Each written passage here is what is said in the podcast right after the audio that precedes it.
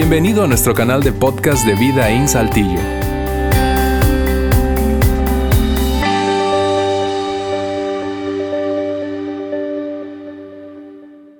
Bien, muy buenas tardes a todos, qué gusto verlos aquí en el auditorio de Vidín Saltillo o si nos acompañas de diferentes partes de América Latina. Qué bueno que están aquí a través del streaming.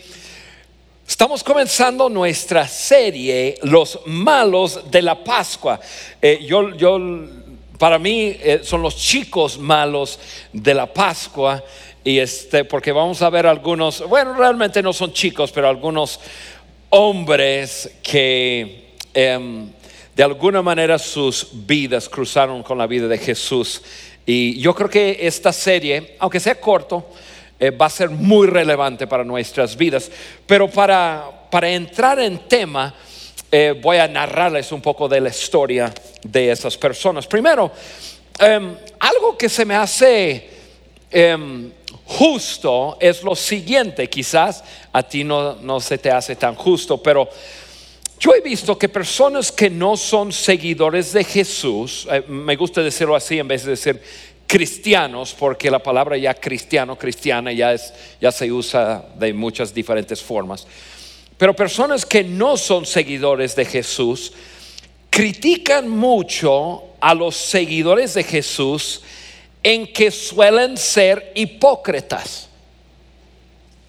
O sea que los cristianos a menudo nos resistimos al mismo Dios que decimos que creemos. Y la verdad es que yo creo que sí es cierto. Yo, creo que sí es cierto. Y, justamente lo dicen, pero, pero Hoy lo que vamos a hablar creo que no, nos va a ayudar a nosotros, los seguidores de Jesús, y quizás alguna persona que no es seguidor de Jesús, entrar o por lo menos comprender un poco más esa, esa lucha, porque vivir una vida rendida a Dios no es fácil, es difícil. Es difícil. Y muchas veces nosotros que somos seguidores de Jesús nos encontramos resistiendo al mismo Dios en el que decimos creer, realmente en el Dios que creemos. Y, y, aún más allá que eso, a veces nos encontramos casi queriendo eliminarlo de nuestra vida o quitarlo de, de nuestra vida o mínimo excluirlo de nuestra vida por una lucha que hay en nosotros. Y, la verdad, hay una lucha, lucha que arde en nosotros y, es una lucha alimentada, por un lado, por un deseo de estar rendido a Dios, pero por otro lado, por un deseo de aferrar, aferrarnos perdón, a cosas que tendríamos que ceder para estar rendido a Dios cosas como posiciones, cosas como relaciones, cosas como actividades y bienes. Y, ahí es donde nos encontramos con ese muchas veces, e, e, ese caminar que, y, esa lucha que nos hace sentir incluso a nosotros mismos incómodos con Dios. Ahora, habiendo dicho eso, algo muy muy interesante en la historia y el tiempo de la vida de Jesucristo. Como dos semanas antes de, su, de la cruz y la resurrección de Jesús, él tuvo, hubo tres personajes, tres hombres, de los cuales vamos a ver dos uno esta semana, otro la otra semana y luego en Pascua, veremos otra cosa. Hubo tres personajes que sus vidas se toparon o de alguna manera cruzaron con la vida de Jesucristo y esos tres hombres se encontraron en, ese lío de, de saber que era Jesús, pero abrazar a Jesús costaba demasiado y entonces hubo de alguna forma, alguno frontal, otro eh, en su corazón, un conflicto, una encrucijada en su vida. Y, y fue un momento muy difícil para, para el hombre del cual vamos a hablar hoy. Y, lo interesante de todo eso es que todos tenemos un poco de eso en nuestras vidas. Todos tenemos un poco de querer rendirnos a Dios, no importa tu caminar. De alguna manera, hay, hay algún anhelo en ti, de alguna manera de querer, querer rendirte a Dios, querer conocer a Dios y al mismo tiempo estar aferrada a ciertas cosas y, nos lleva a vivir a veces cosas incómodas con Dios mismo. El hombre del cual les quiero platicar, así fue su vida durante un periodo alongado con Jesucristo. Su nombre, José Caifás. José Caifás. Si tú lees la Biblia, tú lo conoces como solamente Caifás.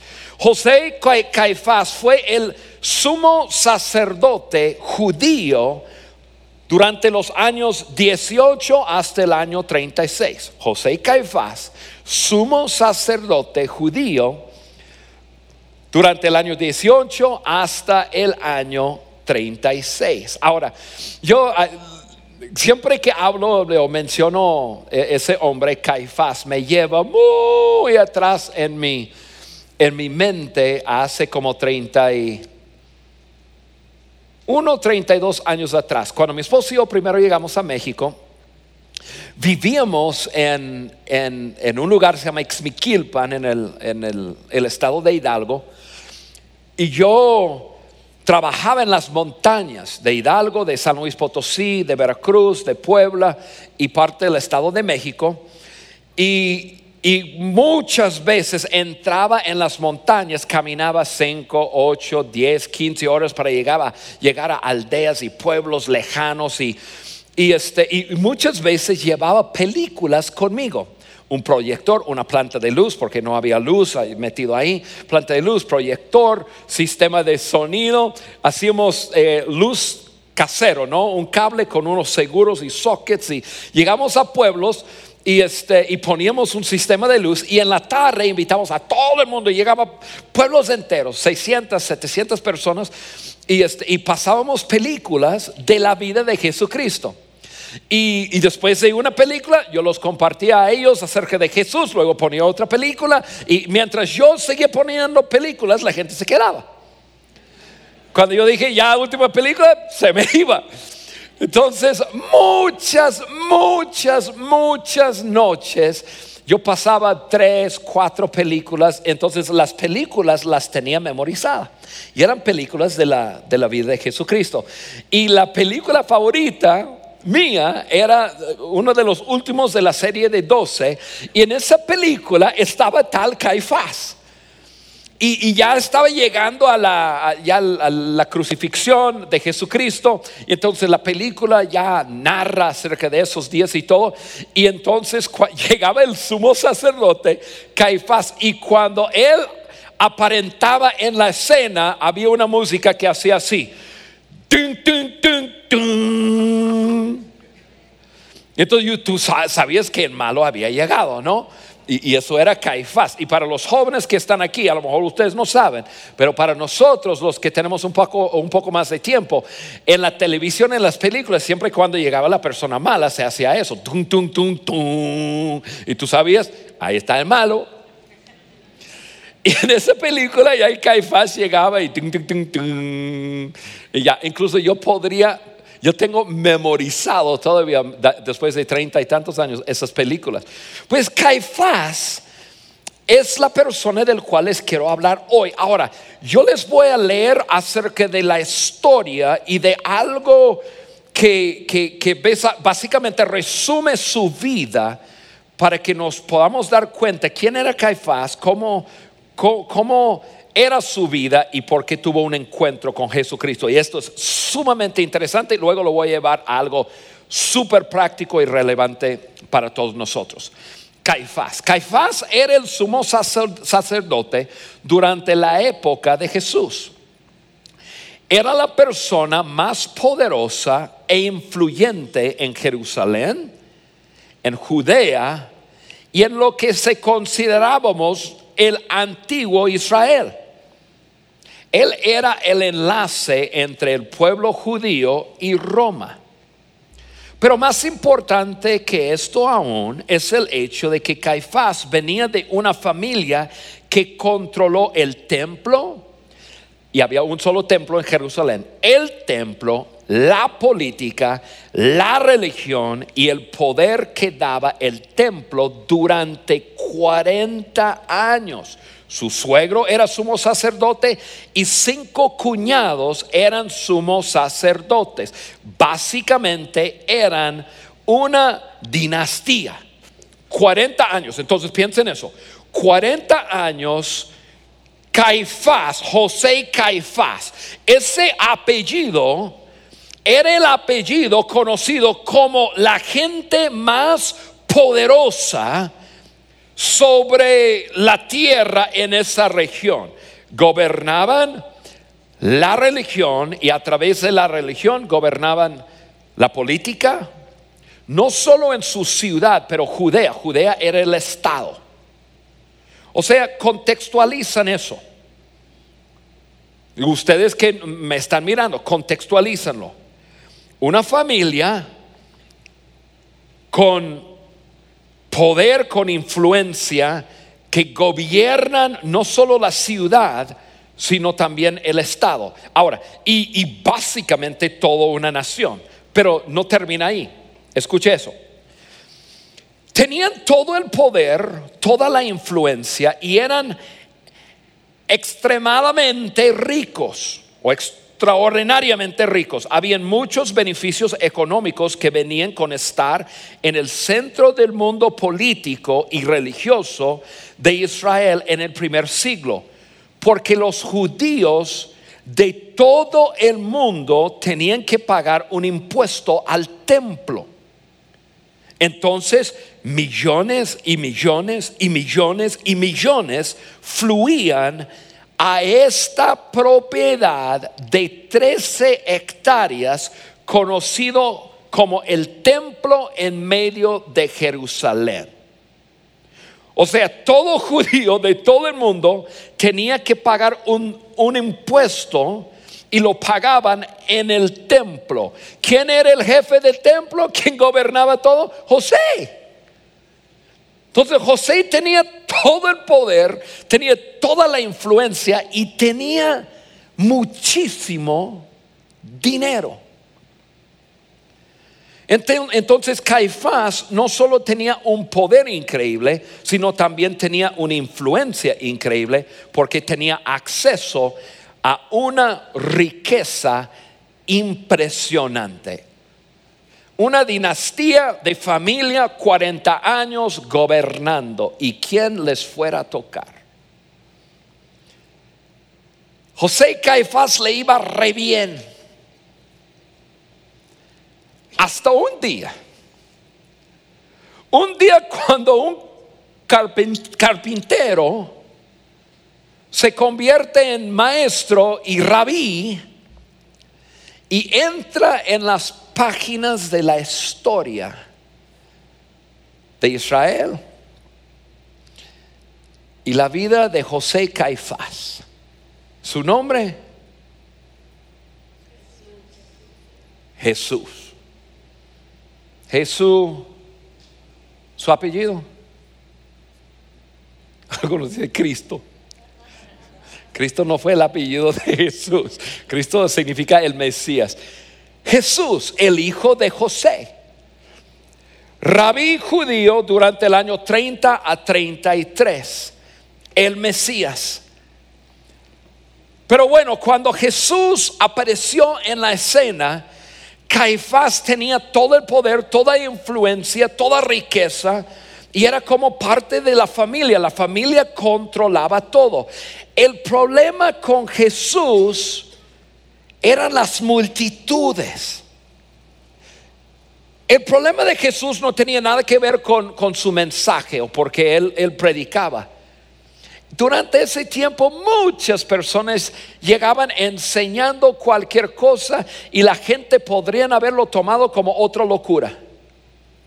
Pero el asunto de Jesús es que las multitudes le seguían. Y poco a poco le fueron diciendo a Caifás, hey, hay un muchacho, ¿te acuerdas de ese José? Sí, es su hijo. Ah, el carpintero. Que si yo tengo una, una mesadora hecha por él. Sí, pero, pero, pero hay, hay otra cosa él ha comenzado a, enseñar y está enseñando acerca del, del, reino de Dios. Y él habla, y él habla cosas, pero no, eso no es lo, el, problema. El problema es que hay miles de personas que ya le están siguiendo. Ah, no me digas. Entonces comienzan a echarle al ojo a, Jesús, a decir, a ver, a ver, a ver, y comienzan a darse cuenta que son miles y miles y miles de personas que, que, le sigan a Jesús. Y eso sí era preocupante. Porque cualquier persona, persona que, pudiera, que, que, pudiera dominar o pudiera llevar las masas era un riesgo para Roma. Entonces los religiosos, incluyendo a Caifás, comienzan a tratar de hacerle preguntas para ponerle una trampa y a ver si lo hacen ver mal delante de las personas y así las personas no le van a seguir. Había un problema. Número uno, Jesús no se intimidaba por ellos, para nada. Es más, Jesús les hablaba medio bravo. Jesús con, la gente mala y con la gente enferma, con la gente con broncas, con la, con la gente de la sociedad que uno descartaba, Jesús los abrazaba y los amaba y los quería y Jesús los hacía cualquier cosa por ellos. Pero a la gente que se supone que Jesús debería respetar, no tanto. Porque ellos eran las personas que deberían representar a Dios delante de las personas, hombres de, de, buena conducta y hombres con motivos puros, pero no lo eran. Entonces Jesús, número uno, no se intimidaba por ellos y aparte hacía cosas y decía cosas medio que, los confrontaba. Por ejemplo, ¿se acuerdan que un día en el templo, el templo donde colectaban los impuestos, así como tú y yo vamos con el hacienda y el SAT y esto y el otro, pues el templo era eso. Entonces había cambiado, había personas que recibían los impuestos. Ah, los impuestos, ven para acá, para acá. Caifás detrás de escena, ching, ching, ching, ching. Ay, pues eh, chido. Un día Jesús viene entrando en el templo donde había animales, era como un mercado y donde pagaban los impuestos. Jesús entra, mira alrededor y dice, agarra las mesas y wow, wow, wow, comienza y los animales por todos lados, los cambiadores dinero tirado por todos lados y los religiosos dicen, y no dijeron esto, lo que no dijeron era, ¿qué haces? No, fíjense lo que dijeron. ¿Quién tú crees? O sea, aquí nosotros somos la, autoridad. Y Jesús no se intimidaba por ellos. Sí, sí, sí, ustedes no saben lo que hacen. Un día hubo un, un, enfrentamiento, otra vez, le hicieron a Jesús una pregunta que tratando de ponerle trampa, y Jesús les contestó bien, como siempre hacía, y ellos estaban ahí como, eh. Y luego Jesús les dice lo siguiente. A ver si ustedes dejarían que sus hijos hablan con autoridades de esta forma. Serpientes.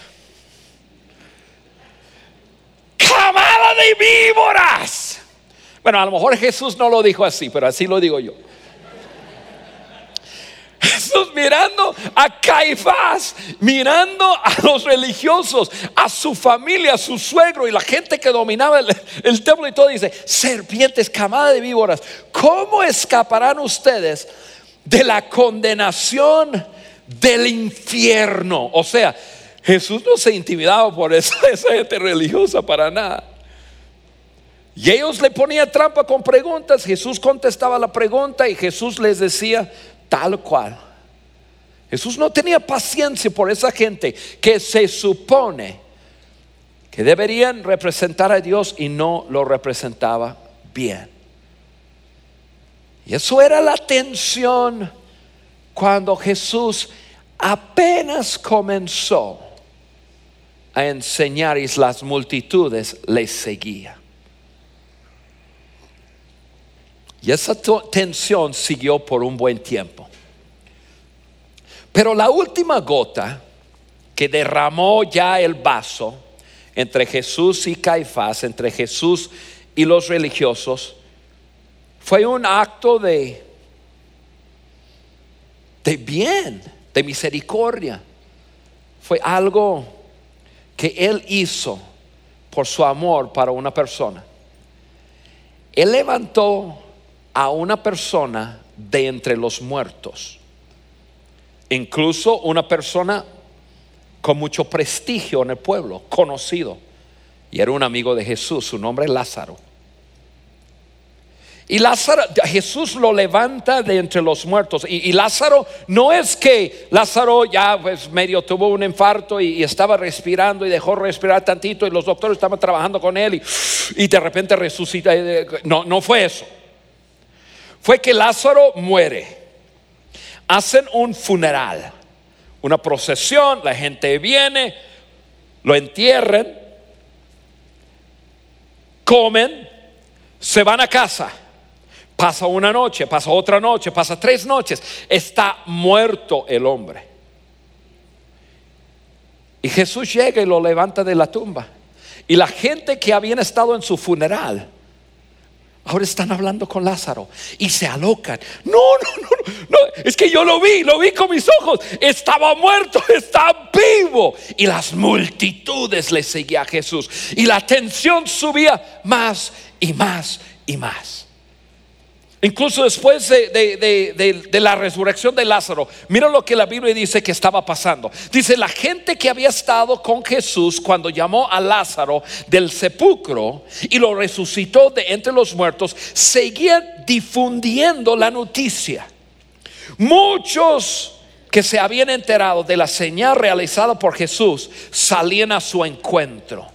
Por eso los fariseos comentaban entre sí, como pueden ver, así no vamos a lograr nada. ¿Qué significaba así no vamos a lograr, nada? Así tratando de hacerle preguntas a Jesús delante de la gente y, y ponerle trampa. Así no vamos a lograr nada. Miren cómo lo sigue todo el mundo. Estamos perdiendo el poder, la influencia. Y si eso se pierde, el dinero.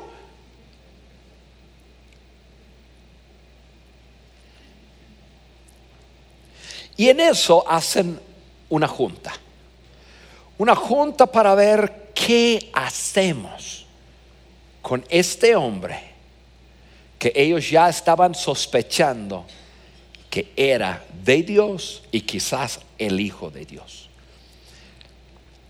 Todo eso fue para pintarte el cuadro. Déjame ayudarles a entrar en una junta con Caifás, su familia y algunos religiosos. Capítulo, perdón, Juan, el libro de Juan, capítulo 11, versículo 47, dice la Biblia así. Entonces, los jefes de los sacerdotes y los fariseos convocaron a una reunión del consejo, mayúscula. O sea, ahora estaban todos preocupados. ¿Qué hacemos? ¿Qué vamos a hacer? Dijeron. Este hombre está haciendo muchas señales milagrosas. Y, aquí paro un segundo para decirles que en otra parte de la Biblia eh, en otros libros de la Biblia ya nos confirma que ellos ya sospechaban ese hombre quizás es el Mesías, porque el pueblo de Israel habían estado esperando el Mesías por muchos años. Y ahora están pensando, oye, ese hombre quizás es el Mesías. Pero ¿qué vamos a hacer? Y mira lo que dice, versículo 48, 48. Si lo dejamos seguir así, todos van a creer en él y y, ahorita les pongo el resto de, lo que dijeron, pero yo, yo, quisiera que nosotros contestáramos, ¿y, y qué? ¿Y, qué? Si lo dejamos seguir así, todo el mundo va a creer en él. ¿Y qué? Y la gente, porque la gente sabía que Jesús era el Hijo de Dios y ellos mismos lo sospechaban. Ellos sospechaban que Él era el Hijo de Dios. Y aquí, amigos, es donde este mensaje se va a convertir en algo súper relevante para ti y para mí. ¿Y qué? Ellos sabían el qué.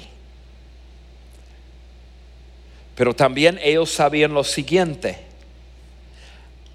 abrazar y aceptar a Jesús significaba que ellos iban a tener que dejar al lado algo que era súper importante para ellos.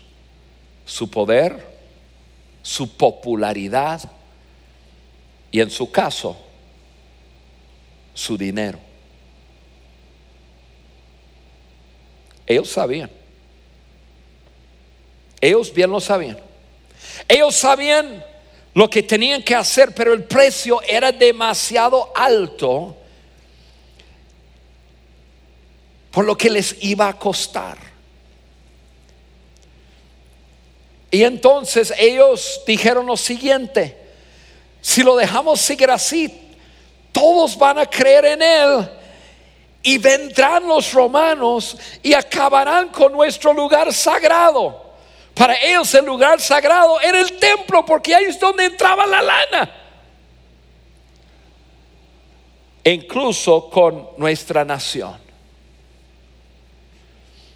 Versículo 49. Uno de ellos, llamado Caifás, que ese año era el sumo sacerdote, les dijo, ustedes no saben nada en absoluto. O sea, la forma que ustedes han estado tratando de tropezar, a Jesús, haciéndole preguntas, ustedes no saben nada. Versículo 50. No entienden que les conviene más a que muere un solo hombre si un solo hombre muere, se resuelve todo. Ah, claro, va a morir por el pueblo, por el pueblo, no, no, nada que ver con nosotros. Si un solo hombre muere por el pueblo, y no que perezca toda la nación, o sea, o sea, todo esto se puede resolver. Hay mucho movimiento ya, pero todo se puede resolver con una sola cosa. Eliminamos a Jesús.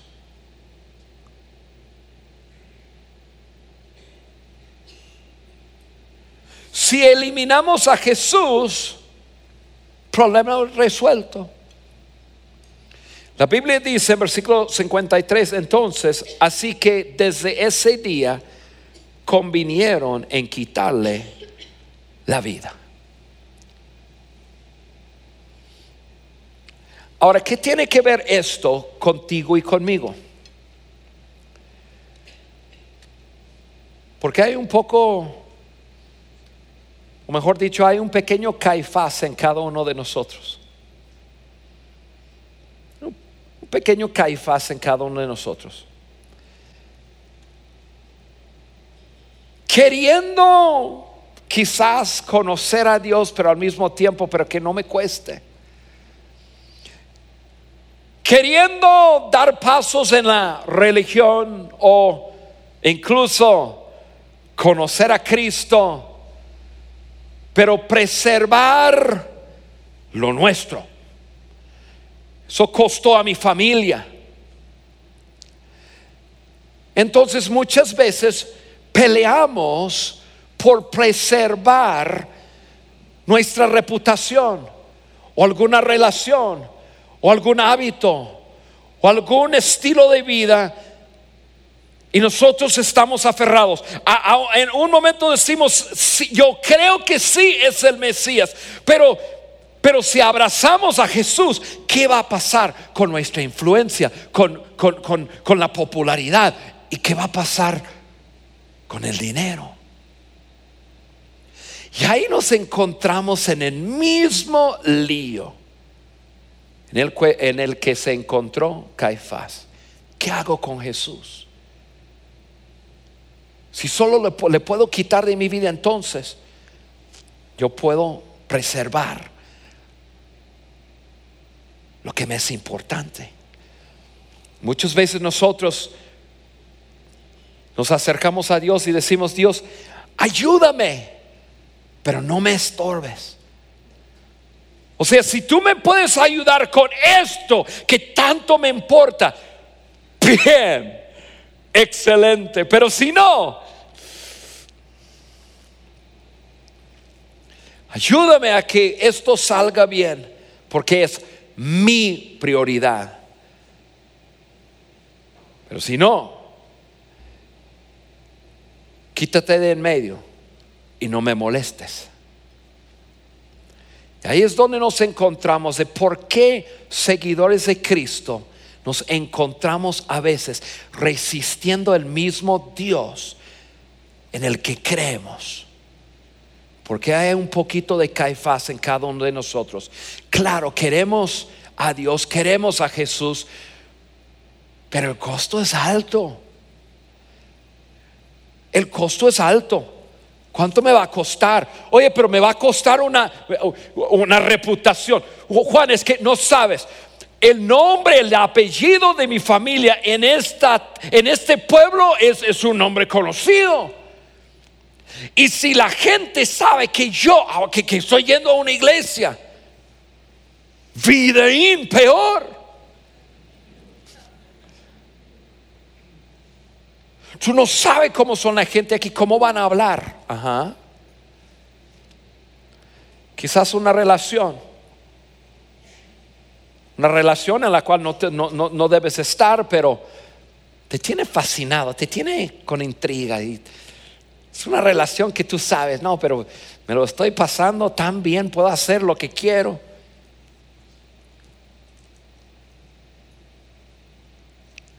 si le pongo a Jesús en el centro de mi vida, yo sé que esa relación me, la va a pedir. La verdad es esta, amigos. Seguir a Jesús te va a costar algo. Yo creo que todo el mundo lo vea. Seguir a Jesús te va a costar algo. Quiero explicarles algo porque a veces confundimos el asunto. Aceptar a Jesús no te cuesta nada. Aceptar a Jesús no cuesta nada. O sea, Jesús te ama. El vino, vivió una vida, vivió perfecto, se entregó a sí mismo, murió en una cruz, derramó su sangre, un hombre perfecto tomando mi lugar, fue sepultado, resucitó, victorioso, y lo, y lo único que yo tengo que hacer es aceptar su sacrificio y seré salvo. Ser salvo es por obra de Jesucristo. Escúchame bien. Y no cuesta nada. Pero seguir a Cristo. O sea, uno es me engancho, otro es lo vivo. Y seguir a Jesús te va a costar algo. No dejes que nadie te engañe. No dejes que nadie te engañe. La salvación es gratis, pero seguir a Jesús te cuesta. Te va a costar y me va a costar. ¿Podría costar un trabajo? Tú dices, pero ¿cómo Juan? Jesús no quiere que trabaje. No, no es eso. Pero puede ser que la fuente de tus ingresos se genera a través de cosas chuecas. Y tú pones a Jesús sobre el, centro en el, trono de tu corazón. Después de un tiempo Jesús te habla y te dice, oye Juan, hablamos un rato de, tu trabajo. Tú sabes esas, esas facturas que tú firmas. Tú sabes que no son ciertas. Yo quiero que tú ya te pones de pie como hombre y y dejes de dejar de hacerlo. No, Jesús, pero me va a costar el trabajo.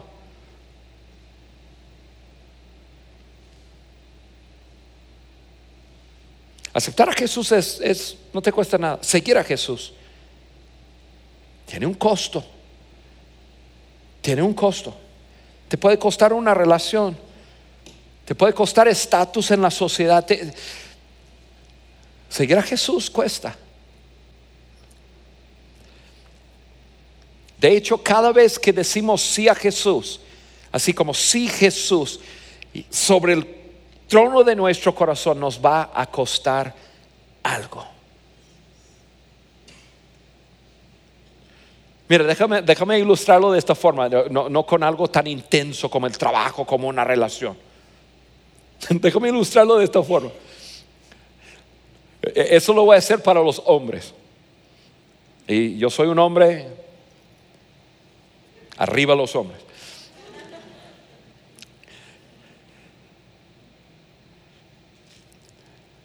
El día domingo. Ah, mi señora fue a esa iglesia. Le gustó. Yo le acompañé una vez y me gustó, pero ahora está queriendo que yo vaya. Mis hijos le encantan. Quizás estás sentado aquí pensando lo mismo. Y ahora aquí estoy yo, mi día domingo. Y ahora quieren mi lana. Luego quieren que yo sea voluntario. ¿Cuándo se va a terminar esto? yo sé lo que piensa porque yo soy un hombre. Y además, yo soy un voluntario también. Esto lo que hago es voluntario. Y yo pienso lo mismo. ¿Qué pienso? No, hombre, yo trabajo duro toda la semana. Me levanto temprano y hago esto y hago lo otro. Y tengo un solo día. Y ahora me quieren ese día.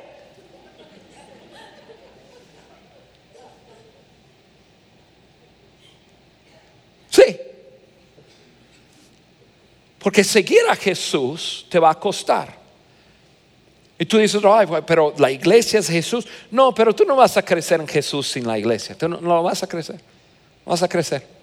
Te vas a aislar y te vas a perder. Por eso algunos de ustedes vienen, luego desaparecen un mes, dos meses, luego vienen. Y porque, porque no quieren pagar el precio. Hay un precio que pagar. Soteros, hay soteros aquí que, que no quieren ponerle a Jesús sobre el trono de su vida. Porque los soteros, el, el sotero piensa así, no, mejor vivo mi vida y, salgo con quien quiero y que este, que el otro y todo y, hago lo mío y después me encuentro con mi pareja, me caso y luego ya, ya, ya, ponemos a Jesús como el centro de nuestra vida. Porque Juan, si yo pongo a Jesús sobre el, sobre el trono de mi corazón ahora, pues tener que salir con puras cristianas. Y la cristiana no. Bueno, algunos no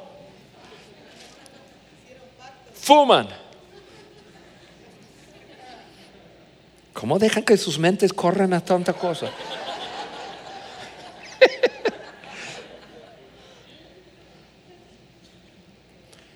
y otra vez es como, ¿qué hago? Quisiera ponerlo sobre el trono de mi corazón. Caifás, ahora sí, yo sé quién es él, pero abrazarlo y aceptarlo me va a costar demasiado. Muchos de nosotros nos encontramos en lo mismo, en lo mismo. Sabemos quién es Él, pero sabemos que nos va a costar.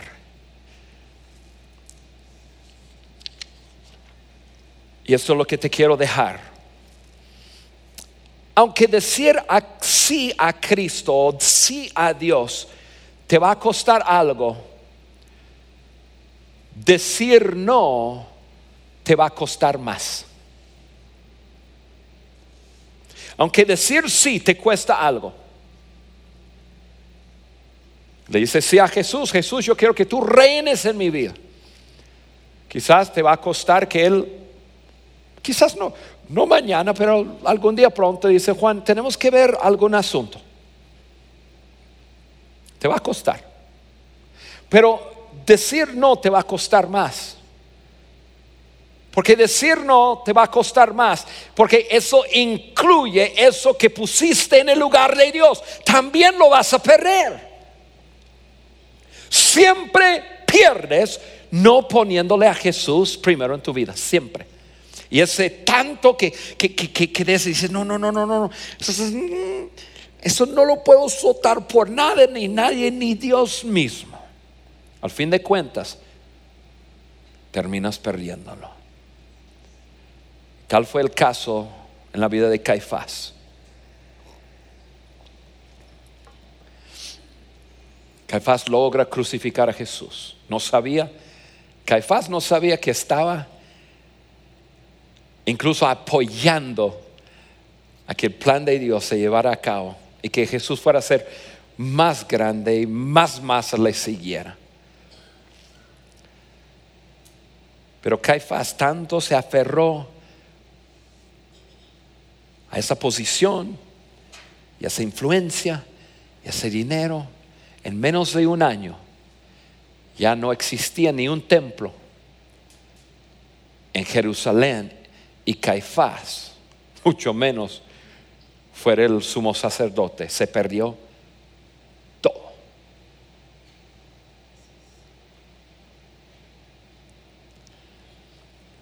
O sea, seguir a Jesús sí cuesta, no les voy a mentir, sí cuesta, pero no seguir a, a Jesús cuesta más.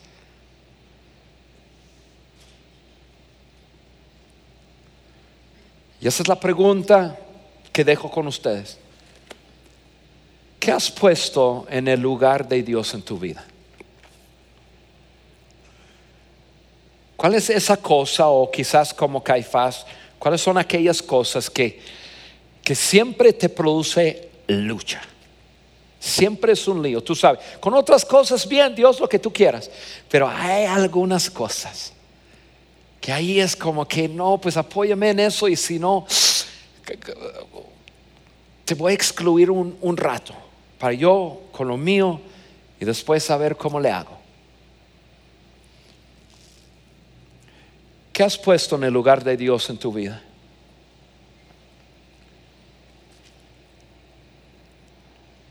¿Y, ¿Y, qué te está diciendo Dios a través de este mensaje? ¿Qué te está diciendo? porque es, la razón que lo, lo comparto con ustedes. Para simplemente, a ver, ¿qué te está diciendo Dios? Yo les voy a pedir algo hoy que muchas veces lo hacemos, pero yo te lo voy a pedir porque yo quiero ahora pedirte responder algo. No voy a señalar a nadie de ninguna forma, pero sí quisiera ayudar que hubiese privacidad aquí en este lugar. Entonces voy a pedir a todo el mundo inclinar su rostro y cerrar sus ojos.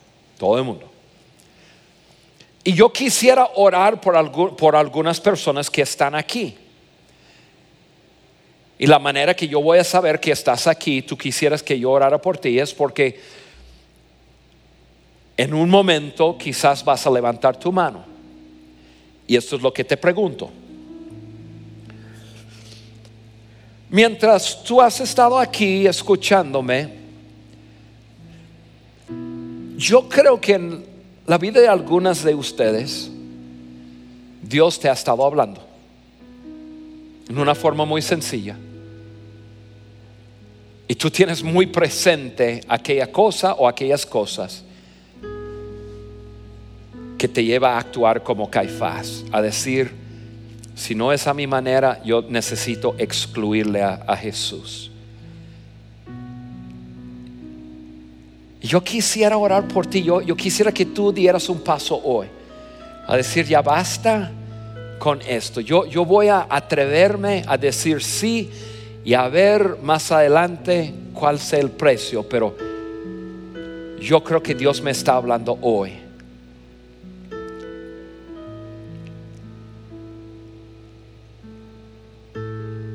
Si tú estás aquí y tú sabes sin duda que hay cosas en tu vida que están luchando incluso con la misma vida de, de Jesús en tu vida y quieres tomar una decisión, yo hoy decido poner a Jesús como el como el número uno en mi vida y, y yo quiero Jesús que tú me ayudes con esas otras cosas. Yo quiero orar por ti. Si eso eres tú, yo quiero que tú levantes tu mano ahí donde tú estás. Levántalo en alto y luego te voy a dejar bajarlo.